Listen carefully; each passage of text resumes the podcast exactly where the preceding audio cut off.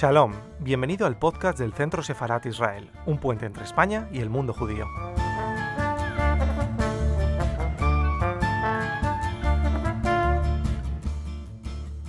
Buenas tardes, bienvenidos a nuestro canal de YouTube. Gracias por seguirnos, gracias por invitar a sus amigos a seguirnos y por estar allí. Estamos además en Centro Sefarad Israel muy felices de que estamos llegando a un público muy diverso, cada vez además más numeroso. Eh, como saben, Centro Sefarad de Israel es una institución del Ministerio de Exteriores, Comunidad de Madrid y Ayuntamiento de Madrid. En esta ocasión tenemos a dos personalidades del mundo cultural y ambos han, desarrollado sus actividades también en el ámbito académico y también en el ámbito amplio cultural. Eh, vamos a hablar de un libro que es un libro muy, muy interesante, es una investigación, es un libro que quiere eh, desarrollar ah, varios planos y descubrir varios niveles en el libro de 100 años de soledad de García Márquez, ya todo un clásico, que nos descubre elementos que, normalmente están un poco en el aire, pero que no somos capaces de descubrir nosotros solos con nuestra lectura. El libro de Sultana Guagnón que estamos presentando hoy es El secreto de los buen día. Es un libro muy interesante que desarrolla varias tramas y que nos permite adentrarnos en el libro de 100 años de soledad a través de varios niveles de lectura. Yo agradezco este libro porque me permite descubrir no solamente una nueva lectura de 100 años de soledad, sino que me ilumina aspectos literarios tanto de obras como de Kafka, como de otros autores, desde, por supuesto, eh, el, conocimiento profundo de lo literario.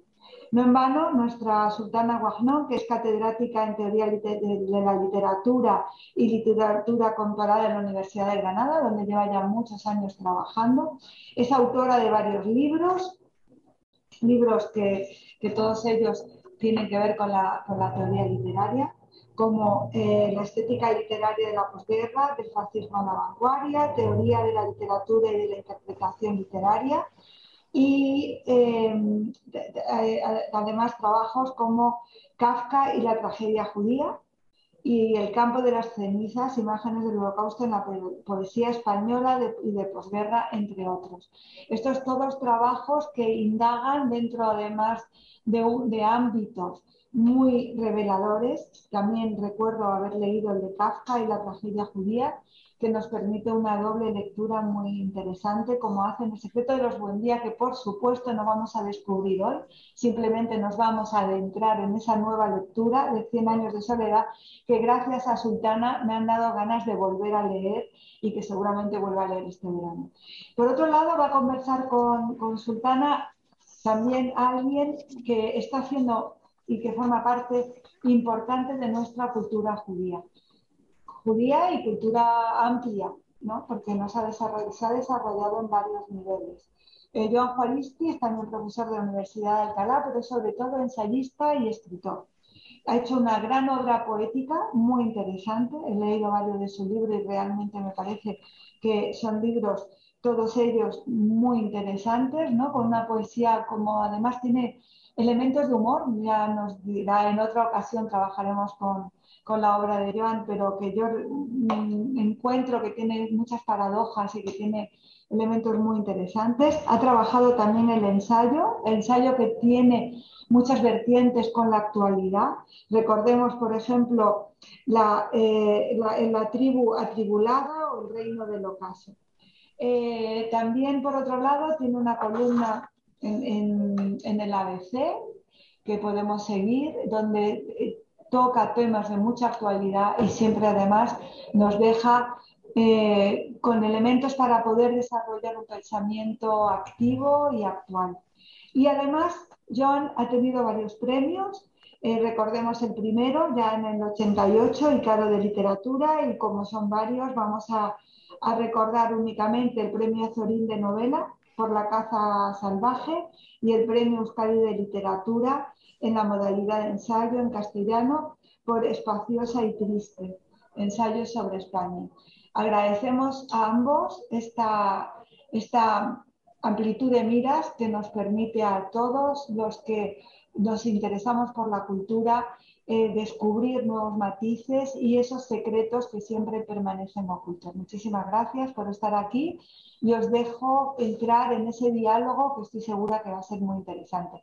Al final, cuando ya nos acerquemos al final, voy a entrar de nuevo para ver si podemos concluir y agradeceros vuestra presencia hoy aquí. Gracias a los dos. Muchas gracias. Pues eh, voy a, comenzar yo. Eh, y mm, como ya eh, Esther nos ha puesto en antecedentes de la trayectoria profesional y creativa de, Sultana, yo voy a contar, mm, voy a empezar contando cómo conocí a Sultana. a mediados de los años 90, mi antiguo eh, profesor y mentor y director de tesis y hasta jefe de departamento en la Universidad del País Vasco, en la época fundacional de, la Universidad del País Vasco, Carlos Franco Aguinaga, había pasado por la Universidad de Granada, donde le habían entrevistado, había tenido digamos, unos, eh, una especie de, eh, presentación pública y entrevista, digamos, en, la universidad, dentro de, esto Sultana lo sabe mejor, dentro de una serie de entrevistas con, intelectuales eh, destacados. Y Carlos vino muy impresionado, pasó por, por Vitoria, por su antigua facultad, ya estaba desde hacía tiempo retirado y en, en California, y me dijo, yo acabo de estar en en Granada eh, con una profesora joven que es un genio, que digamos ha publicado, acaba de publicar una cosa en cuadernos hispanoamericanos, las, las claves judías de 100 años de soledad, que estoy francamente impresionado, tienes que leerla, etc. Entonces, bueno, yo leí eh, el artículo de, Sultana eh, y efectivamente quedé bastante, bastante impresionado con, con este libro que tenía bastante que ver, digamos, con, con el secreto de los buen día. De alguna forma, digamos, es el origen del proceso de, investigación y de trabajo que llevaría Sultana a, eh, al secreto de los buen día, a, eh, este, este último libro suyo. Bueno, Sultana tiene muchísimos libros, tiene muchísimos artículos. Eh, no es cuestión de, volver sobre todos ellos. Yo diría, digamos, en, términos generales, la preocupación fundamental de Sultana ha sido eh, la eh, teoría literaria, pero dentro de la teoría literaria, la interpretación, la teoría de la interpretación, la hermenéutica, en la que es una de las máximas autoridades, no diría en, España, sino en Europa, en principio. digamos, es una, es una gran hermeneuta.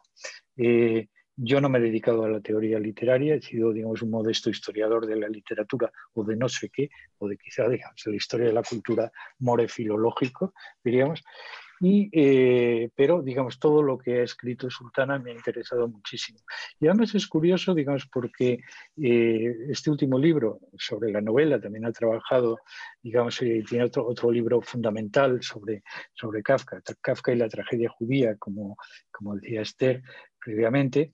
Pero, digamos, mm, ha trabajado también sobre poesía ha sido, digamos, una eh, eh, teórica de, la interpretación, de la interpretación poética y de autores, digamos, eh, para mí muy cercanos y muy queridos. No conocí a Miguel Fernández, que es su primer, esto, su primer objeto de, estudio en, su, en, su, tesis y en su, bueno, su, en sus primeros, en sus primeros trabajos de, investigación pero sí de, eh, de, Miguel Dors, José Gutiérrez, José Carlos Rosales, etcétera, una serie de, poetas, de poetas vinculados, digamos, a, Granada, en principio, y granadinos, muchos de ellos, que, a mí me ha interesado siempre porque yo me considero en principio un poeta granadino. mis, mis, orígenes eh, más o menos corporativos en la poesía, pues vienen de ese mundo de los, de los poetas de, Granada. Pero bueno, las eh, preocupaciones fundamentales de, Sultana han ido, digamos, por la teoría de la interpretación dentro de la, teoría de la literatura y eh, por, digamos, el antisemitismo. El antisemitismo es otro de sus, eh, yo no diría especialidades, sino de sus preocupaciones continuas. Digamos, Sultana como yo mismo, como Esther, que nos ha presentado, y como tantos otros, pues tenemos digamos, una preocupación constante por el antisemitismo, porque creemos que es, como decía eh, eh, Jean-Claude Milner, uno de estos pensants, una de estas tendencias irreprimibles, al parecer, de, Europa, eh, casi fatales, o sea, que acaba llevando, digamos, al, antisemitismo con cualquier pretexto. El otro día, digamos, un eh, vicepresidente inspector del gobierno, parece, digamos, en una intervención parlamentaria suya se declaró, digamos, un seguidor acérrimo del Nuevo Testamento y no contra y contra ese Dios de la venganza y de la y de la revancha que es el Dios del Antiguo Testamento y que es el Dios del odio, etc. Este tipo de, estupideces y de estupideces siniestras, digamos, son bastante frecuentes en, la en, la vida política española y en, en, general la vida, en la vida española. Eh, lo que es verdaderamente lamentable es que sean proferidas, digamos, y, además en, ciertos ámbitos, en ciertas eh, instituciones que no debían estar manchadas por el antisemitismo en absoluto, digamos, por, este tipo de personalidades. En fin, eh, mm, teníamos que hablar de, este último libro de Sultana, del secreto de los buen día. Para mí, digamos, 100 años de, soledad fue una de las lecturas juveniles todavía. Yo la eh, estudié, digamos, en, mis eh, en mis años de universitario todavía, yo creo recordar que fue un tercero de románicas cuando me, la hicieron leer, digamos, y eh, fue, digamos, obviamente eh, tuvo un efecto deslumbrante, digamos, en, quienes veníamos de esa especie de realismo español, y todo lo eh, social y todo lo movilizado que se quisiera, digamos, y todo lo, el realismo crítico, pero digamos este elemento del realismo, del realismo mágico, eh, pues nos, nos, deslumbró muchísimo, digamos, a, todos. Y nos deslumbró, digamos, hasta el extremo de que realmente nos desarmó críticamente también, o sea, decir, frente a ese eh, eh, frente a esa nueva modalidad, frente a ese nuevo lenguaje, frente a esa nueva corriente, no teníamos, digamos, los, recursos, digamos, hermenéuticos o interpretativos para saber de qué iba, de qué iba esa cuestión. Por lo cual, bueno, yo conocí después a, Gabriel García Márquez personalmente en, México durante mi estancia, digamos, como profesor en el, en el Colegio de México. Admiré siempre mucho su, su, su literatura, bueno, conocí, fui muy amigo también de su eh, primer mentor literario, de Álvaro Mutis, digamos, en, en, en Ciudad de México. Y, eh, digamos, prácticamente, bueno, pues he, leído eh, todo Gabriel García Márquez en su momento, como he leído todo Álvaro Mutis, de una de cuyas novelas también soy un personaje en directo, pero en fin, aparezco por ahí en una novela de, Mutis, o sea que de alguna forma he entrado en la, en la, en la literatura latinoamericana como personaje, no como, eh, no como eh, escritor, ni mucho menos, pero bueno, como personajillo, digamos, más que como, que como personaje. Entonces, digamos, vamos a hablar fundamentalmente de eh, esto, de este libro, de El secreto de los buen día, sin desvelar el secreto, cosa que es un poco eh, un poco difícil. Yo ayer le decía a Sultana que casi tengo, tengo la tentación del spoiling con, continuamente, de hacer de spoiler y contar de qué va esto, pero vamos a intentar sortear, digamos, esa, esa tentación.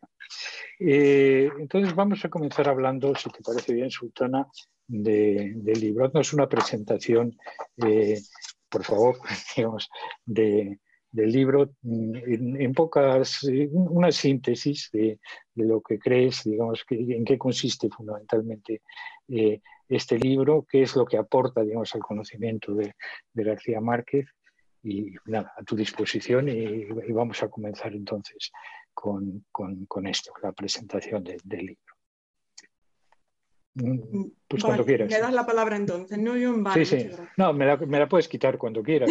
no, no, ni hablar. No, tengo por qué darte. Bueno, yo, yo, quiero empezar ante todo, primero, primero dando las gracias a, Esther y, y, a John por sus palabras, las que me acaban de dedicar, muy generosas y muy cordiales como siempre. También quiero dar las gracias a, la Casa Sefarad por haber acogido este acto de presentación y a la editorial Gedisa porque debo decir que es un auténtico placer trabajar con esta editorial que se toma muy en serio todo. Y también eh, especialmente a Fabiola porque ella ha organizado este acto de presentación y lo ha hecho con, con muchísima dedicación.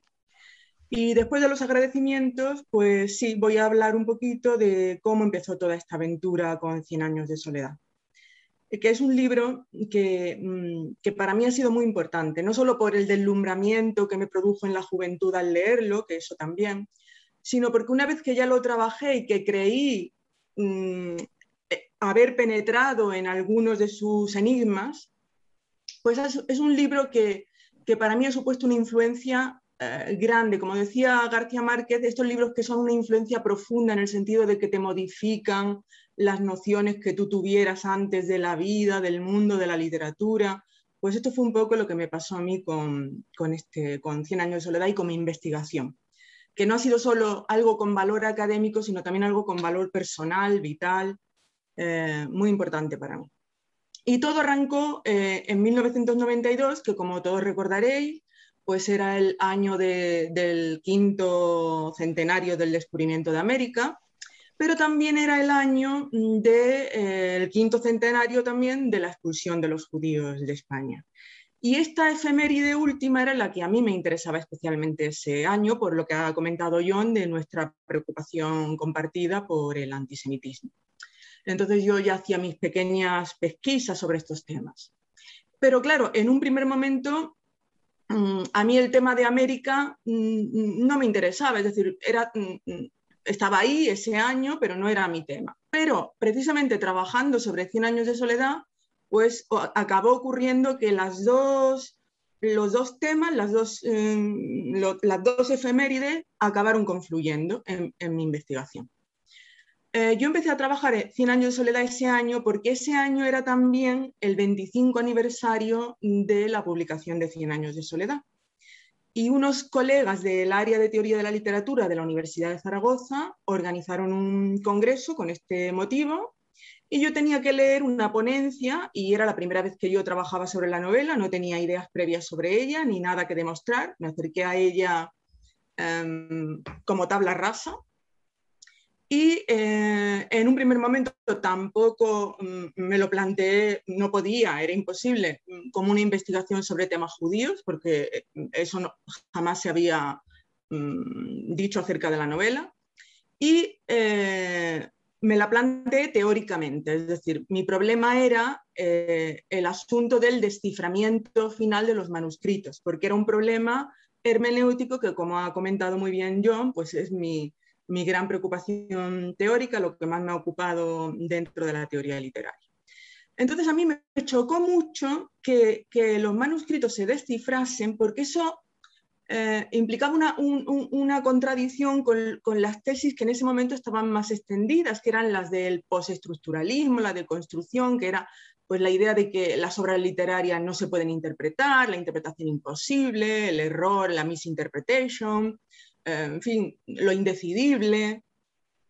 Pero a mí que esas tesis precisamente no me convencían porque no tendía yo a ese relativismo hermenéutico, siempre he sido más optimista en cuanto a las posibilidades del comprender, eh, más decimonónica si queréis, pues me habría encantado que encontrarme con que realmente García Márquez mm, eh, confrontaba con esa teoría y que realmente él, creía que las novelas se podían descifrar y que la novela era, por tanto, un reflejo de los manuscritos en el sentido de que también se, pudiera descifrar.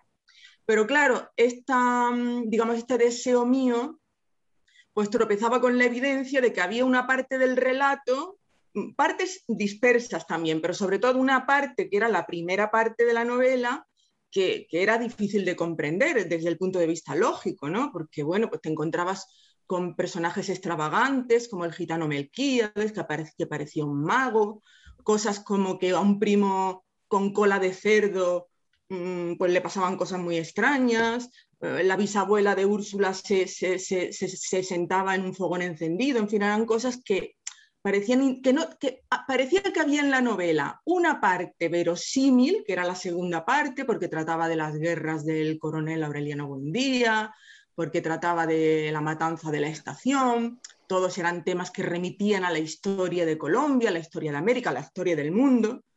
Y había una primera parte pues, que era fantástica, inverosímil y que yo no podía casar las dos partes. Era como si la novela fueran dos cosas distintas. Bueno, ¿cómo fui saliendo de este impasse? Pues porque de repente en los recorridos que hice de la novela empecé a reparar en lo que llamo las, resonancias judías del relato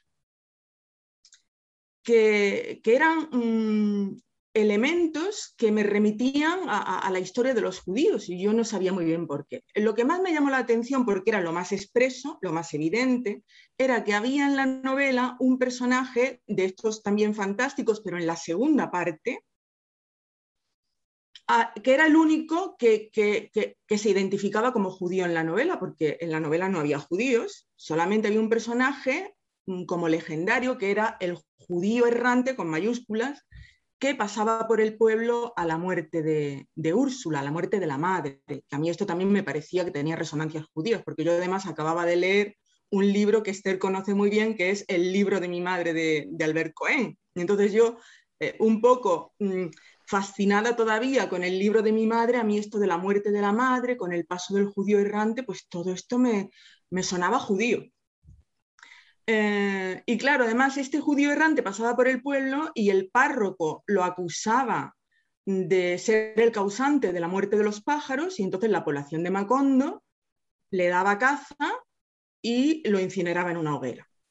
Y ahora, la crítica, no voy a decir mm, nombres porque era general, la crítica mm, solía ver en esto un, un episodio legendario, mítico, con el que García Márquez había querido jugar con la tradición literaria, pero a mí, por esto que antes decíamos, es decir, por, mi, preocupación por el antisemitismo, me costaba trabajo creer que un autor tan comprometido políticamente como García Márquez, mm, que aunque, bueno, al final de su vida ya se hizo casi apolítico, pero comprometido en, en su literatura, etcétera, pues tratar de todo eso mm, como juego, es decir, que no, le que no, que no reparara en la significación política de eso.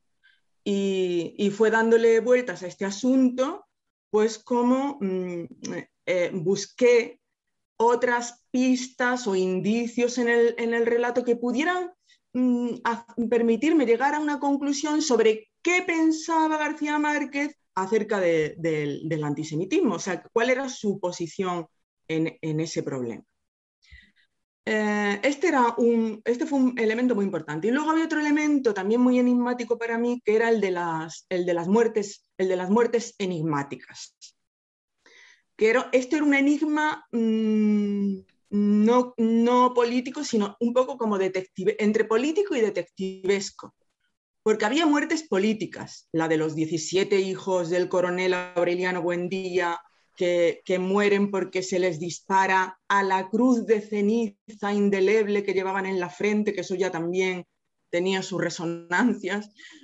Pero luego había otras muertes, algunas en la primera parte de la novela, como la del primo con cola de cerdo que moría desangrado, y sobre todo la muerte del primogénito, José Arcadio Buendía, del marido de Rebeca, de la que el propio García, el propio narrador, decía, este fue tal vez el único misterio que nunca se esclareció en Macón. Y a mí esto me enervaba, porque como aficionada a la novela detectivesca que soy, pues un misterio sin resolver, pues a mí me parecía una cosa, eh, yo estaba buscando en la novela una respuesta a esas muertes, porque era, la novela era como, como una novela de detectives, pero sin que sin que el caso se resolviese al final, ¿no? Bien, entonces yo, entre estos dos enigmas, el del judío errante y el de las muertes misteriosas sin resolver, pues me tropecé casualmente por los temas de ese año con, con unos libros, una bibliografía que hablaba de la presencia de judíos en la América colonial. Un tema que yo hasta ese momento pues no conocía, o por lo menos no en profundidad, es decir, había oído, pues que había habido también diáspora, pero nunca había profundizado en ese tema, ni había conocido los detalles, ni...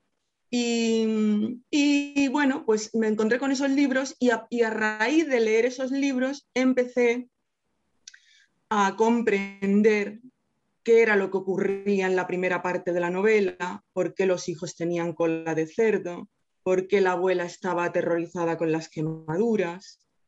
Y como empecé a comprender esto, pues también pude llegar a la resolución del problema que había generado mi, pesquisa, que era el problema del desciframiento de los manuscritos, porque acabé comprendiendo para mi sorpresa y en un momento que yo califico de prodigioso, porque lo fue para mí, eh, acabé comprendiendo que mm, mi deseo se había cumplido y que realmente la novela, o por lo menos parte de la novela, no digo toda la novela, pero parte de la novela era tan descifrable como los manuscritos y por las mismas razones que los manuscritos lo eran. Y este, este círculo, que es, que es la forma circular en la que está escrita la novela, este círculo para mí se cerró en ese momento. O sea, yo, yo vi todo, vi el todo, cosa que antes de haber penetrado en, los secretos de la estirpe, pues ya os decía antes que yo veía la novela como dividida en dos partes, ¿no? Pero a partir de penetrar en los misterios de la estirpe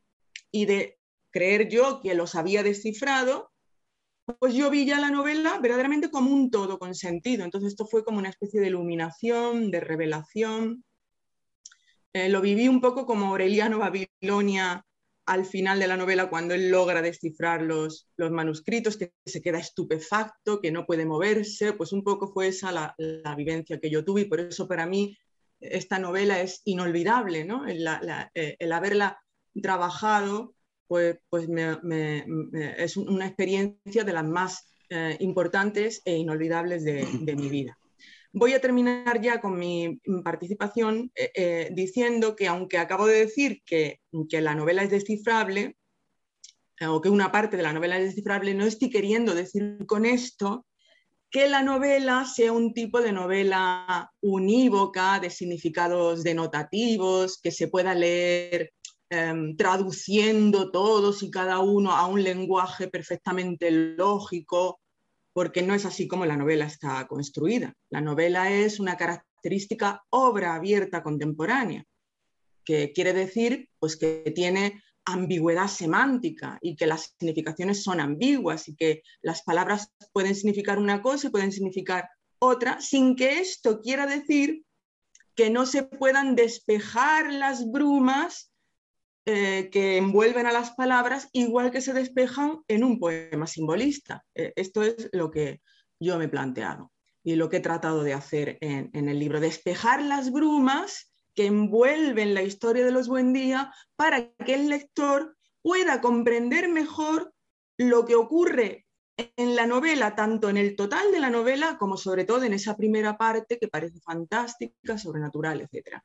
Y eh, también es importante traer a colación la distinción de Frege, del filósofo, entre referente y sentido, porque sabemos que las palabras, los discursos, tienen referente, que es aquello acerca de lo que están hablando, las palabras, y tienen sentido, que es qué se dice de aquello sobre lo que se está hablando. Y yo quiero especificar que este libro, mm, no tanto mis primeros trabajos, porque mis primeros trabajos yo también me trataba de penetrar en el sentido, pero en este libro he tratado simplemente de, identificar los referentes. O sea, mi, mi investigación ha sido encaminada a que se sepa de qué estaba hablando García Márquez. Y ya luego, ¿Qué quiso decirnos? Pues ya habrá el correspondiente conflicto de interpretaciones, como por desgracia eh, suele ocurrir. Digo por desgracia porque a veces las interpretaciones son muy buenas y a veces pues proliferan las interpretaciones que no tienen ningún fundamento y siempre hay que protegerse contra, contra ellas. Y ya está. Bueno, pero eso, eso, pero eso es muy judío, ¿no? En principio, lo de el conflicto de interpretaciones y la continua discusión sobre las interpretaciones, ¿no? El pilpul, en principio, ¿no? En eso consiste una definición de, del judío, así en general, eh, reciente, obviamente, que es eh, aquel que en la puerta de la cámara de gas sigue discutiendo sobre el sentido de un versículo, digamos, con, los amigos que van a tener también ese destino terrible. en ese sentido yo creo que la, eh, la discusión eh, hermenéutica, hablas un poco del, círculo hermenéutico casi en el sentido de imagen, ¿no? o sea, de, la, clausura del, círculo. Y en ese sentido, eh, claro, cuando hablabas de la obra abierta, eh, en la que intervienes tú también, digamos, como eh, interpretante de la, de la, obra, de la obra abierta, es decir, te metes en, en la narración, y lo que haces, digamos, con El secreto de los buen día, digamos, es dar una continuidad a la novela, o sea, al, relato, pero digamos interviniendo como, como interpretante. ¿no? Hay eh, un concepto que a mí me gusta mucho de, de Jan Asman, el de discurso, que es digamos la eh, concatenación diacrónica, la concatenación temporal de una serie de textos que tienen más que ver entre ellos, cada uno de ellos, que con los textos contemporáneos, los textos en sincronía, digamos, de cada uno de ellos. Entonces, tú formas parte de esa cadena, eh, eh, de esa cadena de 100 años de, soledad. ¿no? añades unos cuantos años más de, soledad a los 100 años de, soledad y bueno, pues es eh, bueno, impredecible que vaya a alguien que vaya a continuar eso interpretando quizás lo que tú, lo que tú has añadido. Pero hay una cosa que, me, que me gustaría que hablases un poco de ello, porque claro, en tu ensayo sobre Kafka, en Kafka y la, y la doctrina judía, tú digamos, hablabas de, del proceso como obra cerrada, no como obra abierta digamos, oponías, digamos, eh, el, concepto de obra abierta de, ECO en el proceso, digamos, a lo que sería una, obra cerrada. Vamos a ver.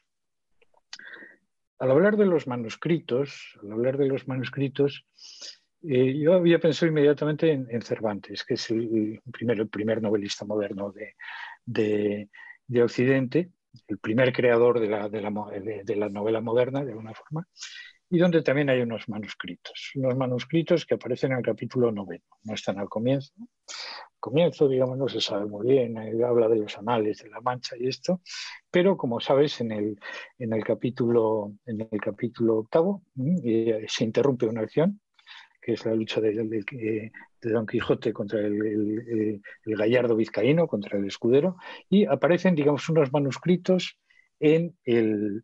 Eh, en el capítulo noveno. Los, eh, los, manuscritos que encuentra, digamos, en las tendillas de Toledo, cuando está buscando, digamos, eh, papeles viejos, y encuentra el cartapacio de Cidiameto Benangeli, con, con, el grabado de, Quijote y del, y del, Vizcaíno.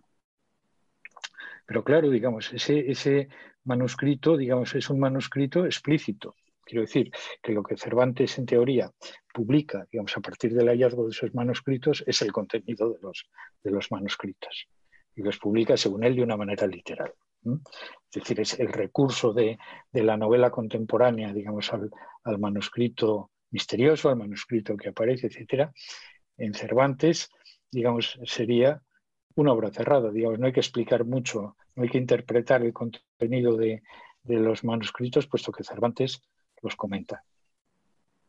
Después puede llegar, digamos, la interpretación histórica. Quiero decir, por ejemplo, en el caso de, del manuscrito de Cidiamete Benangeli, pues se puede poner en conexión con las eh, falsas crónicas del falso Aventarique de Miguel de Luna, y eso tú que estás además en Granada sabes perfectamente esto. estos textos moriscos, los, libros de plomo de, del Sacromonte, etc. Pero, eh, digamos, el, texto es una, es una eh, obra cerrada en ese sentido. ¿no? y ahí no hay, no hay posibilidad, digamos, de entrar y darle una, una continuidad, darle una interpretación al o sí, eso me, gustaría que, me lo dijeses. Los manuscritos de Melquiades, de todas formas, eh, y el desciframiento de los pergaminos, eh, ¿Cómo lo, planteas? Ahí está un poquito lo que, lo que me interesa, digamos, en dos eh, aspectos de tu propia intervención ahora. Uno, lo de la novela policíaca o la novela de detectives. La novela de detectives, como sabes, tiene, hay dos variantes fundamentales, la novela de detectives de tipo europeo y la novela de detectives de tipo americano. En la novela de detectives de tipo europeo, el desciframiento de un crimen supone la vuelta a un orden. En el caso de la novela eh, negra americana, no hay orden al que, al que se pueda volver porque el mundo es un desorden absoluto y comprender lo que ha pasado, siempre comprenderlo parcialmente y, desde luego, no resolver nada porque realmente no, no se resuelve.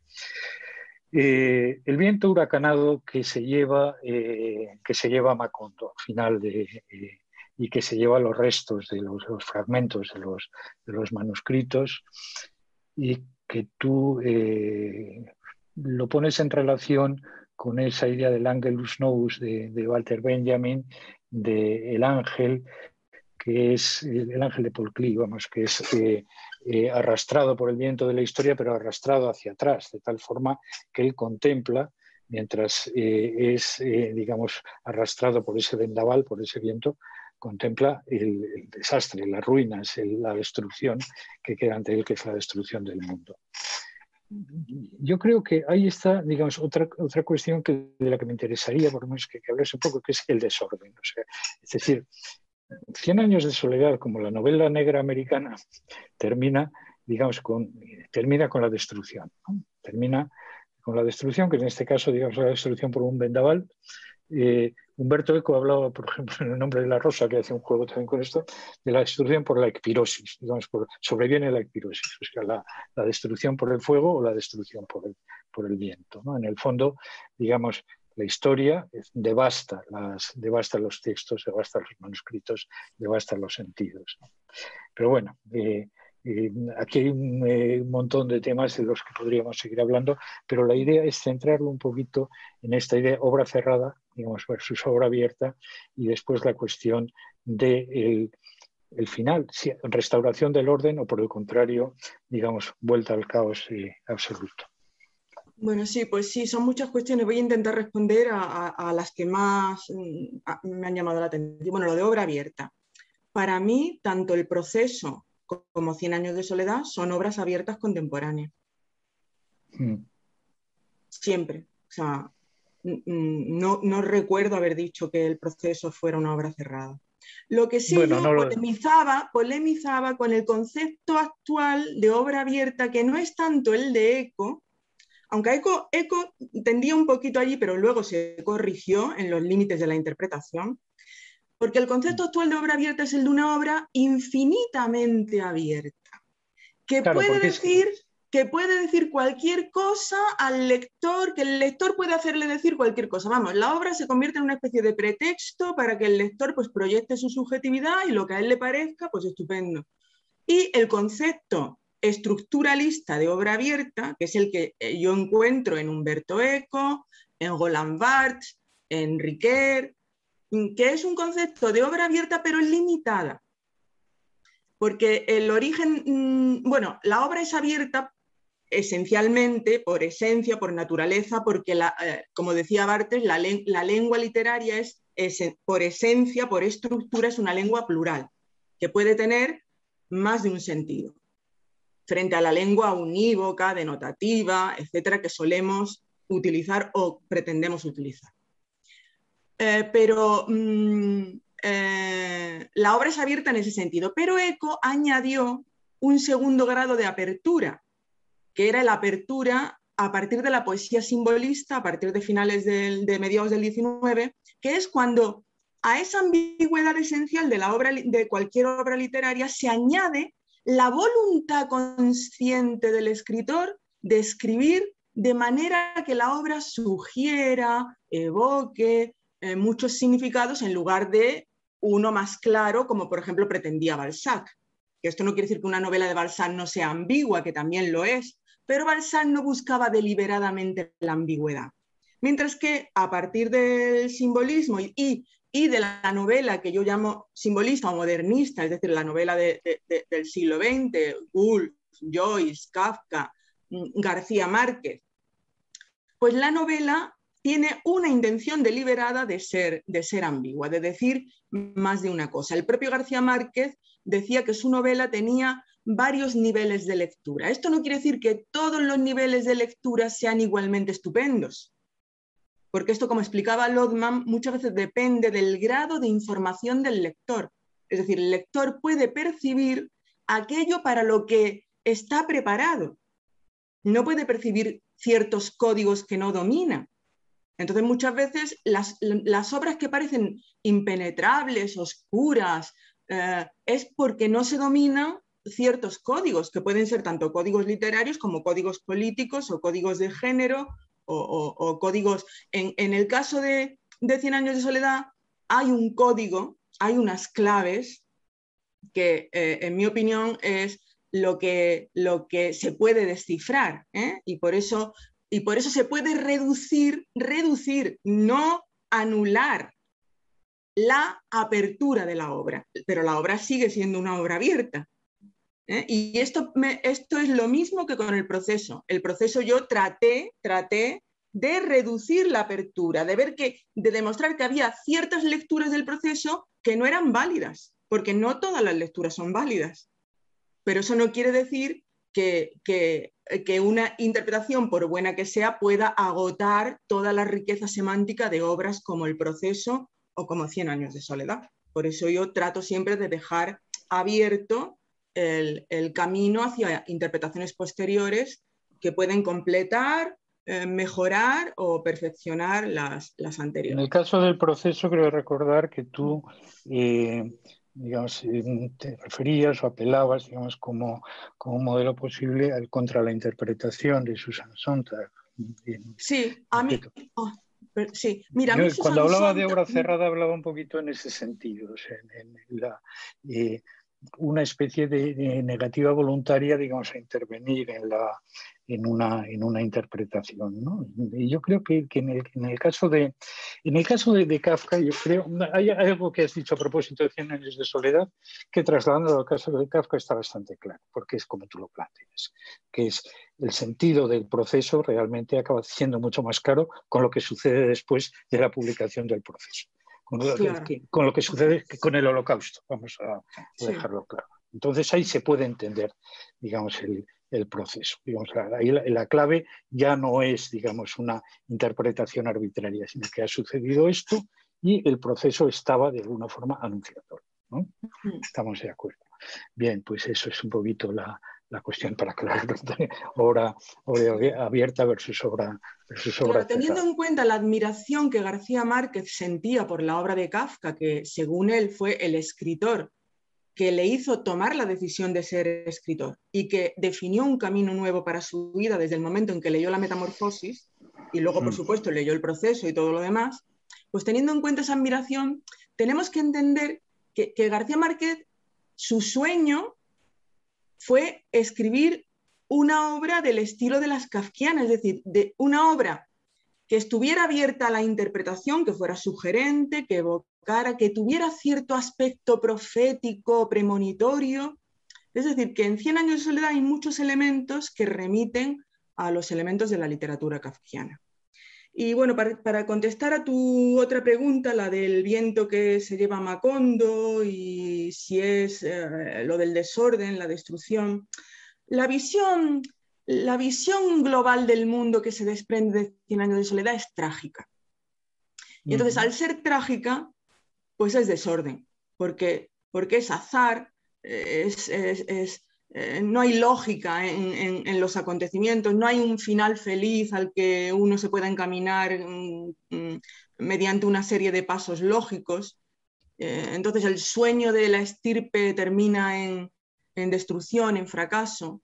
Y, y, todo eso pues tiene que ver con el Angelus Novus, efectivamente, porque, porque Benjamin representó a ese ángel eh, en un momento en que, en que, una tempestad terrible descendía del, cielo y entonces el ángel de la historia eh, quiere detenerse para, para, mm, para, rescatar a los muertos, para recomponer lo despedazado, pero, pero la tempestad le arrastra hacia adelante, es decir, hacia el futuro. Y entonces el ángel vuelve la espalda al futuro, porque él quisiera detenerse, quisiera recomponer, pero no puede, el viento, eh, la tempestad le arrastra. Y esta es exactamente, eh, ah bueno, y entonces Benjamin dice, y esa tempestad es lo que llamamos progreso. Y entonces esa imagen es exactamente la de Aureliano Babilonia al final de la novela. ¿Por qué? Porque el viento le está arrastrando hacia adelante, es decir, es destrucción, sí, pero también es hacia, hacia el futuro, hacia el progreso. Y él quiere detenerse para, para rescatar, él está, él está examinando los manuscritos que contienen la historia de su familia, es decir, el pasado. Él quiere rescatar a sus muertos, pero el viento le arrastra hacia el futuro. Entonces, por eso, para mí, el Ángelus Novus también fue un, texto, un texto esencial para poder comprender la imagen de ese, de ese mm, Aureliana Babilonia, que, eh, no, puede evitar, no puede evitar la tragedia. Sí. Y cuando García Márquez habla de la Biblia, por ejemplo, de la Biblia como uno mm. de sus, eh, de sus textos además fundamentales, cosa que tampoco es para extrañar. ¿Y no mm. crees que también hay una cierta lectura trágica de la Biblia? ¿no? Hablábamos estos días, tú hablabas de que un, libro, mm, eh, el, Colet, ¿no? dentro de la Biblia, te parece el más trágico de los, de los libros de la Biblia, por ejemplo. Mm, mira, seguro con lo buen lector que era y con lo que dominaba la Biblia, que un amigo le hizo aprenderse de memoria los nombres de los amigos de Job, con eso os digo todo, mm. estoy segura de que García Márquez supo percibir el carácter trágico que tienen las historias de la Biblia, que durante mucho tiempo ha pasado inadvertido, pero que se han encargado de rescatar. Bueno, yo misma lo hice con el libro de Job, pero bueno, están también los trabajos de René, Girard y de un autor al que tú me introdujiste. Ian Macoby. Ian Macoby, ¿no? Ya, pero, pero, para no hablar ya de que de, de, de, bueno, de Macoby y Girard, que son los casos más, más claros. Eh, estaba pensando en Kovatlov, en Santiago Kovatlov, en ese libro, en ese ensayo magnífico que es Moisés es trágico, Moisés es trágico, porque como los buen día, como los buen día no entra en la tierra prometida, no puede entrar. Mm. ¿Eh? ese sentido de, fracaso, de, fracaso de los sueños, de las, aunque la esperanza permanece, porque la esperanza está ahí siempre. Y en el Apocalipsis, en el Apocalipsis también hay algo de esperanza. Perdona, yo no te. No, no, no. Estaba pensando en Moisés, en la muerte de Moisés, que efectivamente la tierra prometida nunca estaba dada a Moisés. ¿no? Una, especie de chiste o midrash, ya no sé exactamente qué es, con lo que empieza Fernando Sabater, uno de sus ensayos, La tarea del héroe, que cuando Moisés llega en el Monte a la vista de la tierra prometida, la prometida, pues Dios le, le dice, bueno, mírala porque no vas a entrar. Y entonces dice Moisés, ¿por qué no voy a entrar? Y dice, no, porque es la tierra, si es la tierra prometida, dice si no es, no es prometido. Y entonces Dios te dice, sí, pero si te la doy ya deja de ser la tierra prometida, es la tierra entregada, con lo cual no, no entras. Claro, ese, es, además, ese, es, el espíritu judío, ¿no? El de soñar siempre, pero no llegar nunca. Esther, ¿querías decirnos algo? Seguramente hemos llegado ya al límite. Moisés, y me recuerda el libro de Freud, y luego además un estudio de Jerusalén sobre precisamente el Moisés de Freud que también tiene sus secretos, ¿no? Y que es un personaje muy interesante porque oculta, como estamos hablando también de la ocultación de las identidades, según, según Freud hay una identidad oculta en ese Moisés. Que es el egipcio, ¿no? Exacto. el Moisés egipcio. Y, mm. sin embargo, Jerusalén lo que hace es no, hablar solo de esa ocultación a la que él no está de acuerdo en, quitarle su parte judía a Moisés, pues sin embargo lo que hace es revelar la parte judía en Freud, que también de algún modo para, para Jerusalén está oculta. Es el pues secreto de Freud, el secreto del psicoanálisis es que es una visión judía. Bueno, eso lo, lo iba a decir el padre Smith en un momento dado, que era el gran perseguidor del, del psicoanálisis. Una, visión judía que, que, Freud quiso ocultar, pero no ya solo porque no quisiera por partes identitarias, sino porque en el momento en el que surge el psicoanálisis, hablar de una ciencia judía, pues ni en peligro. A mí, de, todas formas, el, el, mm. Midrash que me parece más, eh, más estupendo sobre, sobre la muerte de Moisés es cuando, digamos, en el monte Nebo, Dios le enseña la, tierra prometida y dice, mírala porque no vas a entrar. Y dice Moisés, y ¿por qué no voy a entrar? Y dice, pues porque tú has matado a un egipcio. Y, dice Moisés, y tú a 20.000 en el Mar Rojo. Y entonces Dios le dice, sí, pero yo puedo resucitarlos y tú no. Yo ese, buscar la, compensación. Bueno, pues estamos llegando al final, Sultana. Me ha parecido, digamos, interesantísima. Habría un montón de cosas, de todas formas, de, las que hablar sobre el secreto de los buen día. Yo tenía apuntado aquí mucho lo judío como clave, eh, las claves judías, ¿no? bueno, pero eso es mejor, es mejor que lo averigüen los lectores leyendo el libro, ¿no? vale, vale. Vamos, mm, habría sido estupendo que hubiéramos podido hablar un poquito sobre eso, pero bueno, tenemos la limitación de tiempo y ¿qué se va a hacer? Bueno, yo creo que además habéis dado una, una interpretación muy interesante a ambos libros, no solamente a de 100 años de soledad, sino también a tu libro, Sultana. Así que muchísimas gracias a los dos por este enriquecedor debate y espero que el libro tenga muchísimo éxito porque es un libro que nos impulsa a, las relecturas. Así que muchísimas gracias a los dos. Gracias a ti, Esther. Gracias. Muchas gracias, Esther. Muchas gracias, Sultana. Hasta pronto. Hasta pronto.